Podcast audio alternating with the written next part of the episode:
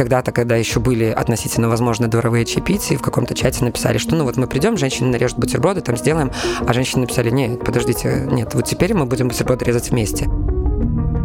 Я очень надеюсь, что это правдивая история, и я очень надеюсь, что женщины наконец-то поняли, что они тоже могут не только резать бутерброды, а мужчины поняли, что если они порежут бутерброды, с ними ничего не станет. Наста Базар – белорусская феминистка, активная участница протестных акций 2020 года. Сперва она решила отказаться от участия в них, но со временем передумала – Из моего близкого окружения 80% э, женщин были задержаны, причем задержаны чаще всего целенаправленно. Не просто на марш, а целенаправленно. И это было связано в том числе с тем, что искали организаторов женских маршей. Меня зовут Полина Бродик, и вы слушаете подкаст «Пашпорт. Белорусы вне Беларуси». В сентябре 20-го, опасаясь попасть под каток политических репрессий, Наста Базар вывезла семью в Киев – Тогда она, как и многие другие, думала, что это ненадолго. Это было очень тяжело, потому что был период, когда я не могла спать в своем доме, понимая, что у меня был страх того, что вломятся в дом, и я понимаю, что я не сплю, если такое произойдет, навряд ли дети когда-то будут себя чувствовать здесь безопасно. Скажем так, из моей спальни видны были вспышки, слышно, с их спальни нет. И как бы я максимально делала так, чтобы они понимали, что происходит, но чтобы не сильно соприкасались вот таким страхом.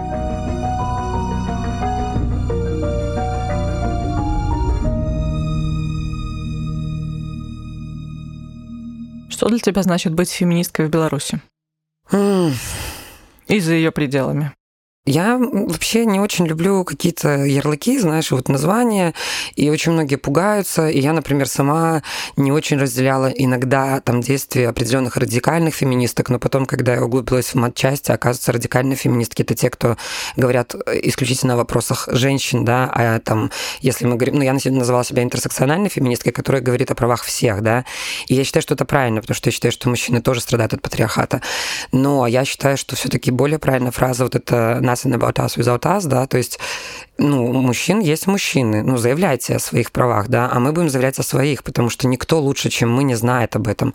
И моя задача как феминистки, как я себя чувствовала как феминистка в Беларуси, у меня нет желания бороться, потому что я хочу не против, я хочу за. Поэтому я просто говорила о том, как оно есть. Я озвучивала то, что очень многие боялись озвучивать, например, там про развод, про то, как это все происходит.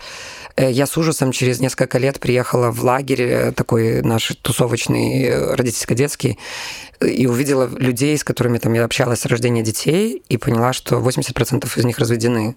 Для меня был шок. И это тоже, да, когда ты не говоришь об этом вслух, часто кажется, это я одна такая, я сама виновата, там вот это вот все. А когда ты понимаешь, что это, ну, сорян, это повседневность, и это просто распространенная практика, да, и большинство мужчин после развода себя ведут одинаково, начиная от невыплаты элементов, заканчивая нагадить, тогда ты понимаешь, что я не одна, это не только моя вина, и давайте с этим что-то делать. Поэтому первое это озвучивать, то есть сказать, что материнство, сорян, это, блин, не бабочки, это тяжело очень, да. Если бы я знала все то, что я знаю сейчас, сейчас, навряд ли я бы отказалась от идеи детей, я хотела детей, но я бы вела себя иначе, я бы просила помощи иначе, я бы требовала иначе, потому что, ну, а так вот эти стереотипы, все на себя навесить, и потом выгребать, и потом ты еще сама виновата. Поэтому я скорее просто заявляла о том, как я вижу ситуацию, заявляла о своих личных проблемах, понимая, что это отзывается у других, и что у других это есть, но они не говорят об этом. Я получала обратную связь, э, благодарность именно в том, что, а, так это не я такая-сякая, да, оказывается, это вот есть.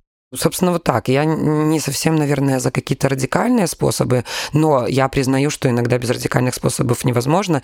И тут важно, конечно, сказать, что я имею в виду под словом радикальные в учете того, как мы говорим. Я имею в виду какие-то откровенные акции или какие-то вызывающие провокационные акции, да. Иногда они тоже нужны для того, чтобы привлечь внимание. Но моя задача это в общем, для того, чтобы что-то менять, всегда надо идти изнутри и снаружи. И надо работать над тем, чтобы законы были, да, чтобы вводить закон там, противодействия домашнему насилию, чтобы доносить до женщин, что если у тебя нет доступа к финансам, да, семейным, то вообще-то это экономическое насилие, да.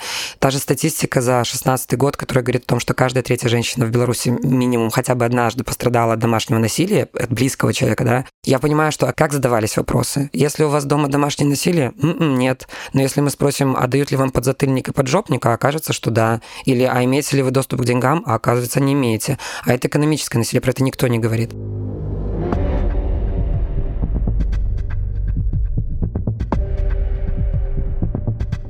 По словам Насты Базар, в Киеве она все же не может себя до конца чувствовать свободно, выражая свои взгляды. Ей приходится вести свою деятельность с оглядкой на агрессивных защитников традиционных взглядов – Сейчас я понимаю, что в какой-то степени, как человек, который относит себя к сообществу ЛГБТК, я в Беларуси, возможно, чувствовала себя чуть легче, потому что вроде как у нас нет там радикально настроенных каких-то людей, да, но с другой стороны, что значит легче? Ну, я шифровалась, я никогда не говорила, я не писала об этом, я не заявляла об этом, потому что для меня это было вообще нонсенс, это было невозможно. То есть э, там в месте, где я живу, только, ну, наверное, благодаря или во время протестов, там мои соседи, соседки узнали, что вообще-то у меня жена там и не муж муж, да, но в какой-то степени я чувствовала себя безопасней, ну, наверное, потому что я просто не могла даже об этом говорить, и это было по умолчанию такое, за, ну, за дверями. Здесь я, я говорю об этом, я говорю ну, я считаю, что это надо озвучивать как и фем-повестку, так и ЛГБТК-повестку, потому что мы ничего не изменим так. Если мы будем молчать, мы ничего не изменим. И, конечно, от этого есть немножко каждый раз, когда я говорю куда-то в микрофон, например, или каждый раз, когда я заявляю об этом, я понимаю, что у меня ёкает внутри, что не захочет ли кто-нибудь сказать мне, что не надо здесь про такое говорить, да. Но при этом я понимаю, что если мы будем молчать, мы ничего не поменяем. Поэтому на данный момент я бы сказала так, здесь не совсем спокойно для меня в этом плане, э, но в определенной части сообщества я чувствую себя достаточно, ну, небезопасно, но я договорилась, скажем так. То есть мы попробовали найти общий язык для того, чтобы понять, что, ну, вот каждый занимается своим, мы друг другу не мешаем. Мне кажется, это хороший вариант, но, но это грустно, что приходится вот через страх ну, это, наверное, касается взаимодействия на уровне субкультур, наверное, в некотором смысле. А вот если говорить о законодательных инициативах и о том, насколько развиты а, ФЕМ и ЛГБТК организации в Украине, здесь все таки наверное, более активно все это происходит. Но их здесь больше, как минимум. Как минимум их здесь могут зарегистрировать. Давай с этого начнем. В Беларуси их просто элементарно там по пять раз не допускали к регистрациям, и их там всего же несколько, да. То есть и в этом плане, конечно, да. Ну, я не могу сказать, конечно, про марши. Но когда это марши, когда это оцепление, когда, ну, это, конечно, стрёмно за оцеплением полиции видеть как бы противников достаточно агрессивных, да, но при этом я понимаю, что нас охраняют, да, что мы, ну, в безопасности, да, когда ты понимаешь, что ты можешь здесь просто прийти, подать уведомительного, ну, уведомительный принцип, да, и ты можешь просто принести документ, и тебе можно выйти на улицу. Ну, давай с этого начнем, что для меня это уже такое так можно было. Поэтому в этом смысле, конечно, Украина с точки зрения законодательства, я думаю, да, но я не могу говорить обо всех уровнях, потому что я не сталкивалась, например, на уровне полиции, на уровне, например, каких-то заявлений. Я читаю тоже новости, что, по мнению многих как раз ЛГБТК-организаций, ЛГБТК есть ситуации, когда полиция бездействует, или когда полиция, ну, как бы списывает себе, ну, условно позволяет делать то, что происходит с ЛГБТК-комьюнити, и это до сих пор здесь есть. Поэтому мне кажется, здесь просто, знаешь, просто в целом больше возможностей как для правового поля, так и для противостояния субкультур. Но я не хотела бы относить себя к субкультуре. Я хочу быть немножко поза этим в том контексте, что э, мне, повторюсь, у меня нет желания доказать, у меня есть желание заявить, а для меня это принципиально разные вещи. Сейчас будет такой немножко провокационный вопрос. 8 марта а, в Киеве традиционно проходит марш «Женок», и белорусские в этом году тоже в нем участвовали, потому что нас стало здесь довольно существенно больше, чем было в предыдущие годы. И э, накануне во время подготовки была дискуссия в сообществе на тему того, под каким слоганом или под каким названием должна идти колонна. Женская белорусская колонна, либо фем-колонна. И ты как раз-таки оставила вторую позицию. Что это означает? У феминисток и у женщин разные права, или почему? Почему вы вот именно э, были за второй вариант? Каждая феминистка женщина, но не каждая женщина феминистка. И это важное отличие. Это не значит, что я в фем-колонии не рада женщине, которая ну, там, далека от фем-повестки. Но это значит, что это единственный день в году, когда я могу выйти именно как феминистка. Если мы говорим про белорусок, каждое воскресенье здесь проходят акции. И на каждое воскресенье женщины могут выйти как женщины белорусские. Они могут выйти с косами, с пирогами, они могут выйти за патриархат, они могут выйти за э, там «хочу быть за крепким плечом». Фем-повестка на другая. Фем-повестка про то, что у меня есть голос, я сама решу, быть мне за плечом или нет, да, я сама хочу быть себе плечом, и я хочу заявить о том, что мой голос есть, и он важен. И на самом деле были, да, мне писали там незнакомые люди, что почему вы вводите людей в заблуждение, это не фем-марш, это женский марш. Я так не считаю, да. Я знаю, что марш когда-то был именно фем-марш, потом его тоже переименовали именно в женский марш, чтобы расширить как бы количество людей вход, да. Но при этом я считаю, что это не совсем честно не говорить женщинам, которые туда придут, что вообще-то это фем-марш, это фем-повестка, и это будут противостояния за кордоном полиции, и, ну, мне кажется, что женщины должны об этом знать. Поэтому для меня супер важно, повторюсь вот эту фразу, это единственный день в году, когда я могу выйти как феминистка легально, охраняемая полицией. Виступаємо за рівність, ми виступаємо за права жінок в Україні. І все буде права жінок. Можливо, не сьогодні на 100%, але вже завтра. По разным данным, на Киевский марш женщин 21 года пришло от 1 до 3 тысяч человек. Полиция охраняла участниц и участников прямо до метро, перекрывая вход для других посетителей. Просимо вас всіх спускатися. Метро Борщова площа. Отут спуск у метро. Там очікують поїзди. У нас в Беларуси голоса нет, да, у, именно у феминисток. Ну, даже взять те же пролайферы, вот. Ну, у них есть легальный способ попасть на билборды, в телевизор, да, то есть у них есть бесплатная возможность попасть. У нас возможности попасть куда-то даже платно нет. И сказать, что вообще-то это твое тело, твое дело, да, и это спорный момент, но ты тоже можешь решать. Потому что когда я вижу, как стоят мужчины возле церкви за рождение детей, ну, мне хочется сказать, чувак, легко, договариваемся, я рожаю, ты содержишь до 18 лет минимум. Вот давай, так согласен, потому что смешная история, когда делается все для того, чтобы женщина родила, но как только женщина рожает, она остается одна на одну с ребенком. Ну, это ненормально. Поэтому, ну, да, мне важно, что это была колонна феминисток.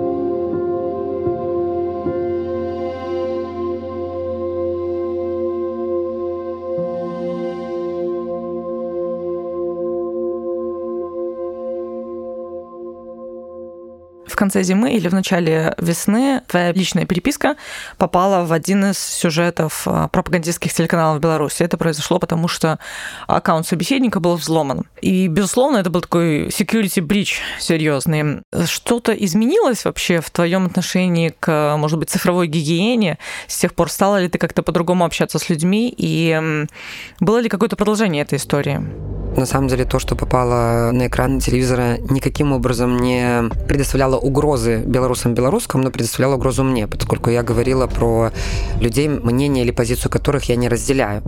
Во-первых, начнем с того, что это насилие. Когда приходят и без твоего ведома берут твое, это насилие. И мне морально оказалось очень тяжело. Ну, я не ожидала, что настолько, и для меня это было супер сложно.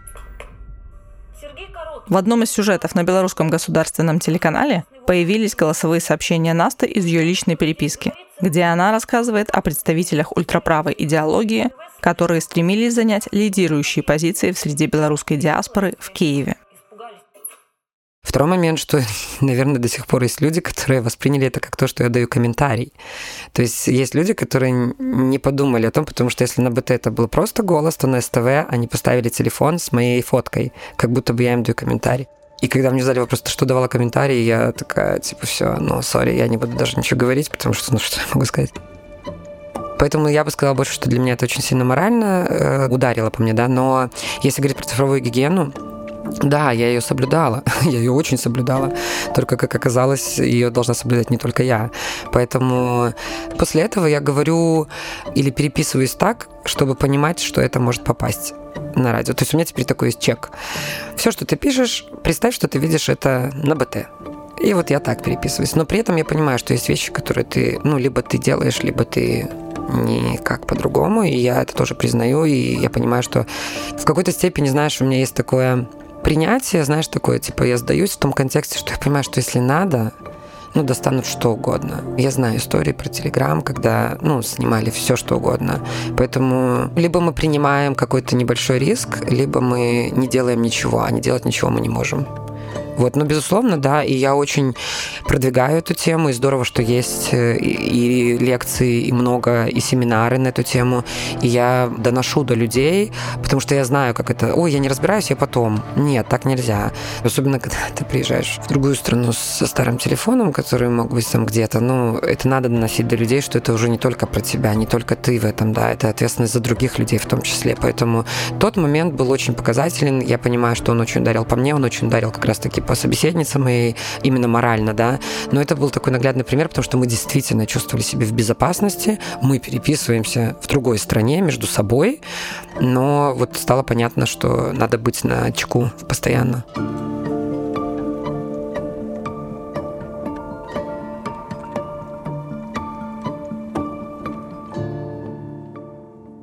Недавно «Голос» опубликовал отчет, по данным которого становится окончательно понятно, что Тихановская победила в первом туре. Сегодня она является просто, по сути, единственной легитимной представительницей воли белорусского народа. И белорусы выбрали президентку. Сами, возможно, того изначально не ожидая. Как ты считаешь, это означает, что произошел какой-то качественный сдвиг в сознании людей в отношении прав женщин? Я думаю, что он произошел позже. Я думаю, что на тот момент это был вариант, действительно для многих это был вариант альтернативы. Неважно, кто на этом месте была или был, это женщина или мужчина. И если бы это был мужчина, я думаю, что проголосовали бы еще более а, активно, охотно, как-то по-русски, э, еще больше, быстрее проголосовали, да. А вот как раз-таки то, что три женщины договорились, да, в объединенный штаб, то, что потом вышли женщины, то, что были потом женские марши, то, что, давай будем честны, но многие акции были в основном все таки женские, потому что это были марши не пенсионеров, как пишут, а пенсионерок. Там было 90% женщин, а не мужчин. Мне кажется, только студенты были где-то вот 50 на 50, ну, естественно, воскресные акции, да. А квир-колонна состояла из людей с женской социализацией люди с инвалидностью в основном тоже были женщины.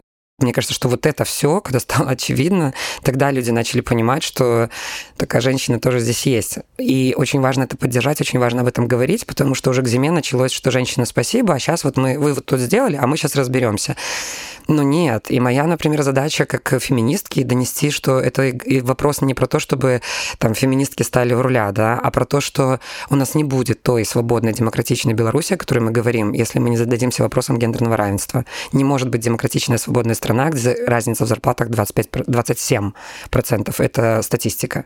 Где есть домашнее насилие, где нет закона против домашнего насилия, где женщины не защищены в очень многих сферах, где женщинам не засчитывается в стаж декретный. Мы не будем тогда в демократичной стране. Поэтому об этом важно говорить, чтобы случайно это не забылось снова. Ты состоишь э, в фем-группе Коррекционного совета. Угу. Расскажи, чем вы занимаетесь там, какие у вас планы?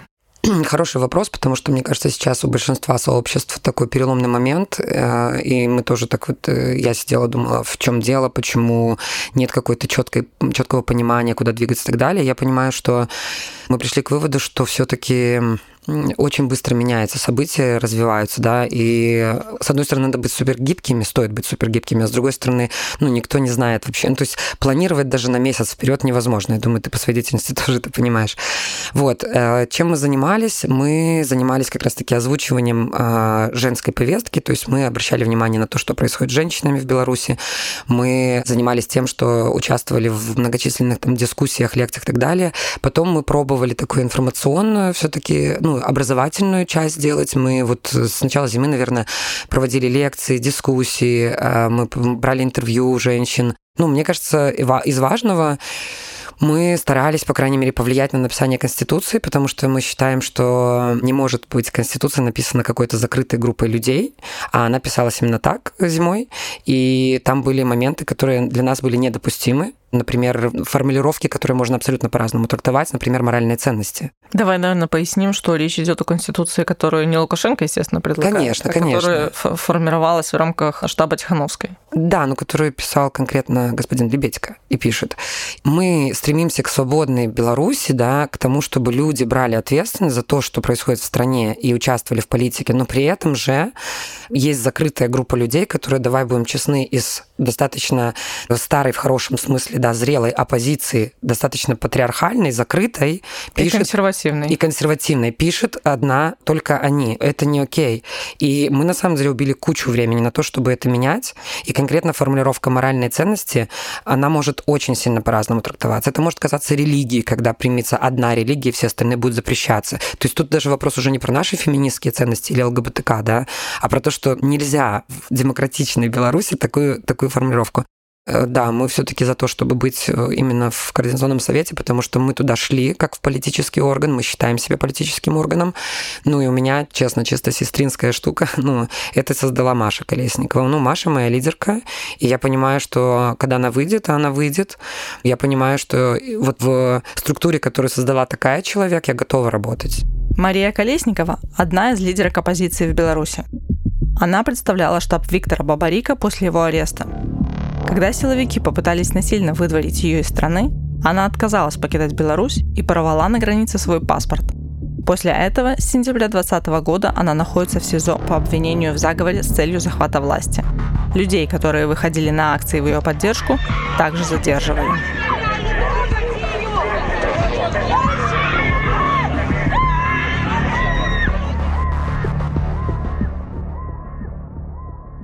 Фемгруппа КС это как ну, доп нагрузка, это как доп что-то, поэтому мы будем решать, э, выстраиваем стратегию, но я очень вижу это гендерный анализ документов абсолютно всех, потому что невозможно написать э, реформу экономическую, да, не учитывая гендерный анализ, потому что опять возвращаюсь, никто, кроме женщин, не знает столько про женщин, сколько мы.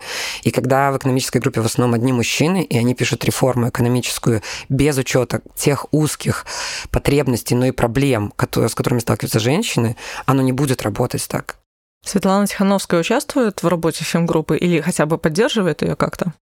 Я в фем-группе, на самом деле, стою как активистка просто, и у меня не было такой возможности там даже увидеть ее. Я не вижу поддержки. Мы с осени планировали и пытались, и продвигали идею советницы по гендерным вопросам, и этот вопрос не решен до сих пор. То есть советницы по гендерным вопросам нет. Оно не встретило согласия с другой стороны, и поэтому я бы сказала, что да, скорее мы не имеем поддержки, чем имеем. А что в тебе поменяла иммиграция? Удалось ли вообще ассимилироваться в новой стране или происходит такая типичная иммигрантская история, когда выходцы из своей страны кучкуются между собой и не очень активно взаимодействуют с новой? У меня так прям чешется язык встречный вопрос. А у тебя произошла вообще, как ты, как ты это сделала? Вошла ли ты в украинское сообщество за эти года, пока ты здесь? Ну, у меня было много времени для этого, да. Да, но я скорее, мне интересно тут уже тебя проинтервьюировать уже для своего опыта в плане, как это, как взять эту модель, как это делать, потому что да, я согласна, это, это пузырь, в котором общаются только белорусы и белорусские, и в какой-то момент, когда я поняла, что мы уже 9 месяцев здесь на тот момент были, а я знаю лично от силы четырех украинцев-украинок, ну, это не окей, да, и я знаю, что много украинцев-украинок интересуются темой Беларуси, хотели бы знать, хотели бы помогать, но у них как бы нет контактов. Я еще знаю, что думаю очень важно, что мы реально думали, что вот-вот мы вернемся все, и поэтому не было желания. Сейчас я не хочу людям, которые вот сегодня приехали, да, говорить, все, ты никогда не вернешься, давай ассимилироваться, давай я вот сейчас покажу тебе Киев. Я не хочу таким образом, но я хочу просто делать мероприятия с украинцами, украинками, то есть мягкий такой вход делать. Я очень сильно хочу украинский язык, чтобы его изучали люди.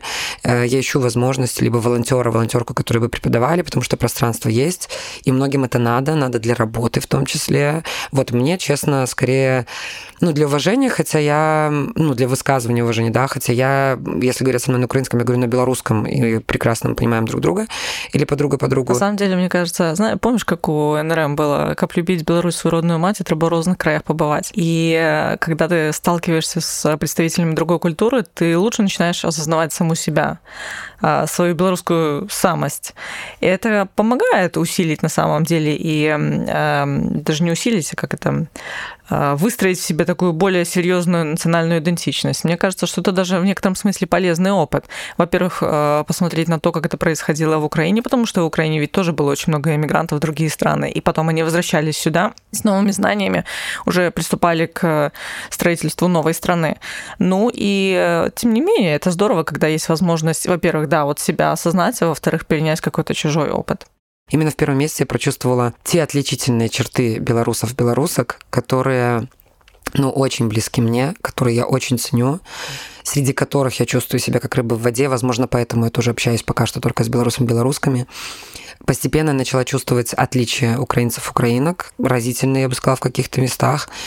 И тут уже, да, я согласна с твоей фразой, что вот э, ты супер начинаешь четко понимать, а кто мы и чем мы отличаемся от других Но в моем случае это еще больше усилило любовь к моей нации, к нашему менталитету, вот именно к этому, к тому, что все условно негативные черты, они на самом деле могут быть как с минусом, так и с плюсом. И вот эта помяркованность, а на самом деле это, ну, обдумать, да, и сделать, может быть, позже, но, ну, качественней. И вашим, и нашим, ну, во-первых, начнем с географического положения, да, если бы мы не были и вашим, и нашим, нас бы просто не было, да, мы не можем так, как, например, украинцы, украинки, да, там, как у них там сейчас порубают, да, ну, типа, у них больше возможностей для такого, для такой позиции, потому что они с краю. А мы всегда были между более сильными государствами. Если бы мы три раза сказали, хей, мы сейчас тут станем у вас на пути, так нас бы не было. И вроде как это и вашим, и нашим такое себе, а с другой стороны, это дипломатия, это переговоры. И получается, что вот эти какие-то наши особенности, да, они стали для меня суперценными. И я супер хочу вот в эту вот свою тусовку, да, в свой менталитет, в свой народ, в свой, ну, как бы, когда ты понимаешь, что все про тебя, и улицы, и деревья, и люди, люди, коммуникация, даже не только я говорю про сообщество, да, там, например, НГОшные или какие-то э, более мелкие, да, сообщества, более маленькие, но и даже люди, с которыми ты не общаешься, например, соседи, соседки, но ты все равно чувствуешь даже в этом белорусскость. Я очень по-другому почувствовала себя здесь. Теперь немного о личном. Как ты переживала переезд и как твои дети с ним справлялись? Как они реагировали? На самом деле, у меня есть терапевтка, начнем с этого. Я считаю, что это must-have сейчас просто. Это обязательный пункт для всех, потому что мы потом просто не выгребем. Если мы сейчас не будем рефлексировать и анализировать, мы не изменим ничего. Мы вернемся к тому же, чтобы... Ну, мы уже не вернемся, ладно, уже слишком много произошло. Мы достаточно сильно повзрослели за этот год, вся нация, да, но э, терапия нужна. У меня терапия 10 лет, и благодаря ей я, собственно, так, кто я есть, в том числе благодаря ей. Но как сказала моя терапевтка, на самом деле у меня был такой мягкий, мягкая иммиграция. И это как раз та иммиграция, когда ты приезжаешь вроде бы пожить, вроде бы посмотреть, но, возможно, потом остаешься. То есть э, я вот сейчас понимаю, что вот эти две недели я приехала на две недели. И вот эти две недели, которые я приехала, я действительно приехала просто выдохнуть, набраться сил, чтобы вернуться. И поэтому я вот хотя бы эти две недели у меня не было этого ужаса, что в смысле я не могу вернуться.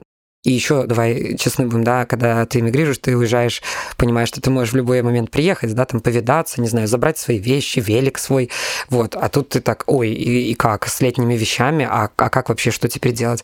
Поэтому у меня хотя бы на несколько недель вот этот э, ужас осознавания, что так, а все, что ли, я не вернусь, он отложился. Что касается детей, очень важно, это и в Беларуси, и здесь, это очень важно иметь какое-то безопасное пространство, даже если оно какое-то вымышленное, да, то есть это строить домики, это строить шалаши из просто табуреток и скатерти, это рисовать домики, это играть в домики, то есть какое-то пространство, которое дети могут контролировать и понимать, что ну вот у меня есть, и это только мое, и туда никто без меня не зайдет. Вот такими какими-то штуками проживали. Я максимально делала так, чтобы они понимали, что происходит, но чтобы не сильно соприкасались вот таким страхом, да. Поэтому они приехали, ну, как в отпуск, ну, типа, тусануть приехали, класс, там, фонтан посмотреть, на Днепр можно сходить, оказывается, ножки помочить, покупаться, класс.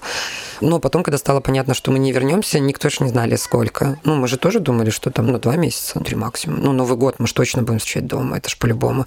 Потом это было до февраля. Помню, что в январе мы думали, что, ну, апрель, ну, максимум июнь. Вот, и, честно, только в феврале. Ну, только в этом феврале, то есть вот э, полгода назад э, мы поняли, что нет, мы не вернемся через два месяца, и мы не знаем, когда мы вернемся. И сейчас я уже прихожу к такому уровню, когда я говорю, мы не знаем, вернемся ли мы, потому что я не знаю, что будет происходить, и это не только от меня зависит. Поэтому частичный такой откладыванием вот этого, да, что вот-вот, это немножко все таки поддерживало, да, и очень важно, на самом деле, это, ну, поддерживать в людях, потому что я помню, когда я только еще в начале, там, ну, или зимой это было, да, я встречаю как раз людей из старой диаспоры, они такие говорят, все, никогда, ты не вернешься никогда. У меня был такой ужас, мне хотелось прям поругаться с человеком, уйти, никогда больше не видеться, потому что я не, не готова была к этому. И я теперь себе об этом говорю, когда я говорю с людьми, которые только приехали, такие, нет, все, мы вернемся через два месяца по-любому по-любому. И я просто себе сдерживаю, ну, не говори нет, не говори. Ты говори, да, да, окей, давайте переключаемся на бытовые дела, сейчас вот что нам здесь надо сделать, потом решим все. Поэтому это постепенно происходило. Ну и опять повторюсь, самое главное – это рефлексировать, и это проживать, это горевать. Без горевания не будет движения. Поэтому мы поменяли пять квартир. За это время. В этой мы дольше всего живем. И каждый раз, переезжая с квартиры на квартиру, мы прощались с квартирой, с детьми, мы там садились в круг, разговаривали, что в этой квартире было здорово, что не здорово, почему мы переезжаем, что мы переезжаем там в лучшие условия, чем они лучше.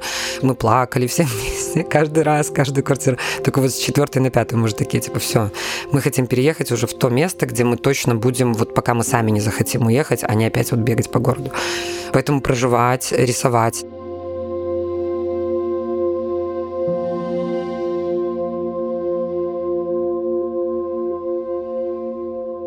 Помимо пяти квартир, в какой-то момент ты планировала или думала о возможном переезде в другую страну, уже следующую после Украины. Почему не это раз. не произошло? Знаешь, я не хочу, чтобы это прозвучало, знаешь, там, как эзотерика, типа предназначение. Я все таки больше верю в интуицию, а интуиция для меня это не нечто эфемерное, для меня это логический итог, который выдает твой мозг на основе твоего жизненного опыта, пока ты даже еще его не можешь рационально проследить, да, вот тебе вот приходит что-то. Да, мы думали, поскольку мы получили ВНЖ, мы решили, что мы вот ВНЖ пробудем, оно у нас заканчивается в декабре, и на самом деле решение еще не принято, и мы решили, что мы примем решение осенью. И пока что я поняла, что я хочу остаться здесь. Это раз. Два, если не принимать во внимание то, что каждый раз, когда мы хотели сорваться и убежать, то помимо этого миграция это очень тяжело. И вот сейчас я понимаю, что ну, а есть ли меня ресурсы на вторую миграцию за полтора года? Это супер тяжело. И ну, я согласна с фразой, что выгода от переезда должна быть точно больше, чем потраченные ресурсы на переезд. И вот у меня на данный момент нет такого. Кто меня там ждет с распростертыми объятиями? Конечно, мы там готовим почву, мы понимаем, к кому мы едем, мы понимаем, кто там будет рядом, с кем можно там контактировать. Там уже даже есть договоренность про поддержку хаба, в плане там всякие креативные люди, которые, у которых там какие-то пространства, они такие, вот мы подскажем, поможем там и так далее, да. Но при этом, да, у меня, честно, появляется все больше мысли о том, что такое чувство, что как бы это ни звучало для многих нежелательно, что я на своем месте здесь. От добра добра не ищут. Такая фраза есть от раз. Два, я однозначно отказываюсь бежать, потому что если бежать, то можно бежать всю жизнь. Я один раз убежала, я не готова бегать всю жизнь. Я хочу сказать, что я здесь есть, я имею право здесь быть. Повторюсь, что вводных данных всегда очень много, и если они появятся еще какие-то, то вполне возможно, что мы поедем дальше.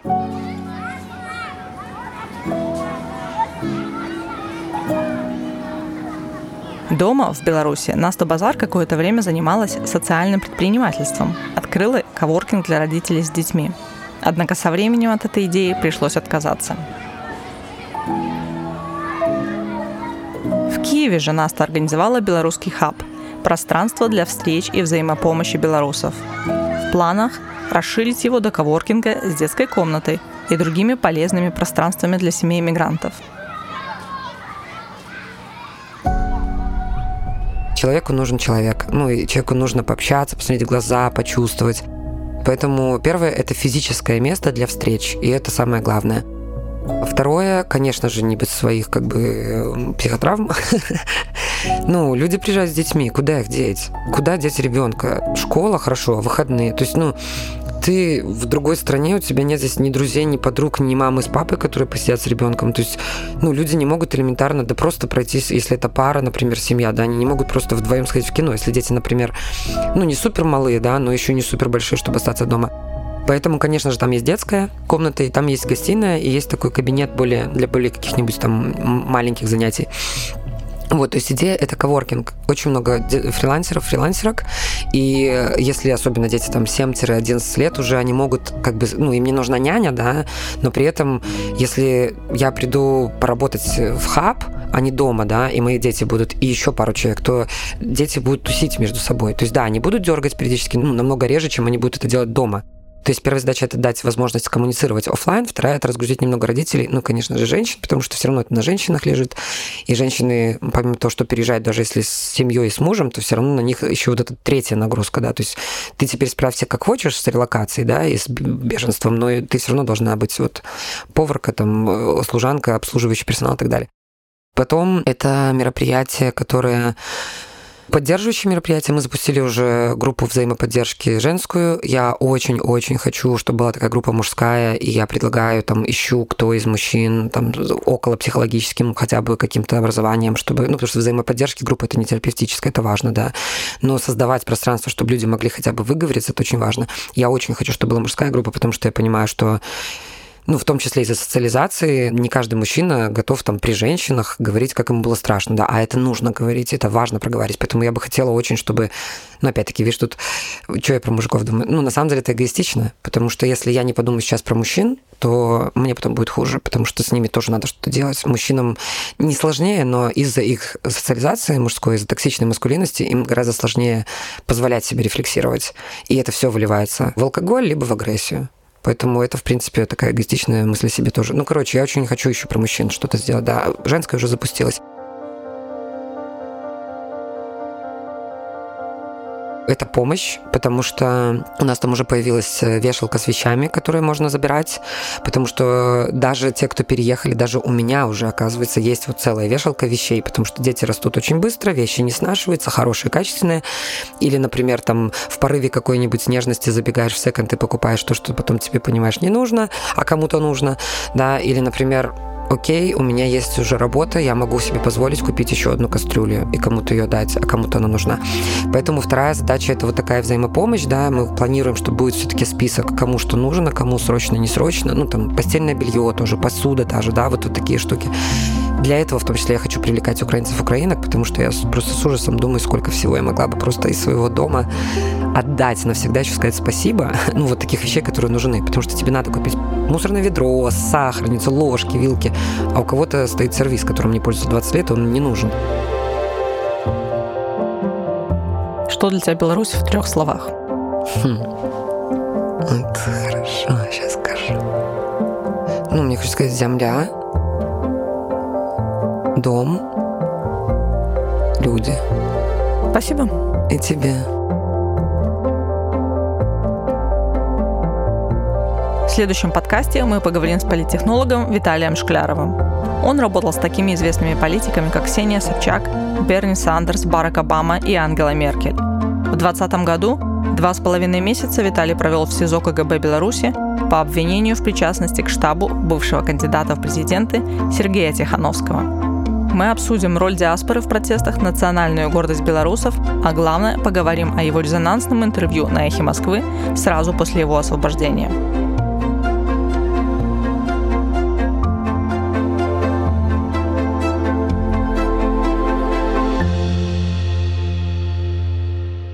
Этот подкаст создан при содействии Фонда поддержки креативного контента.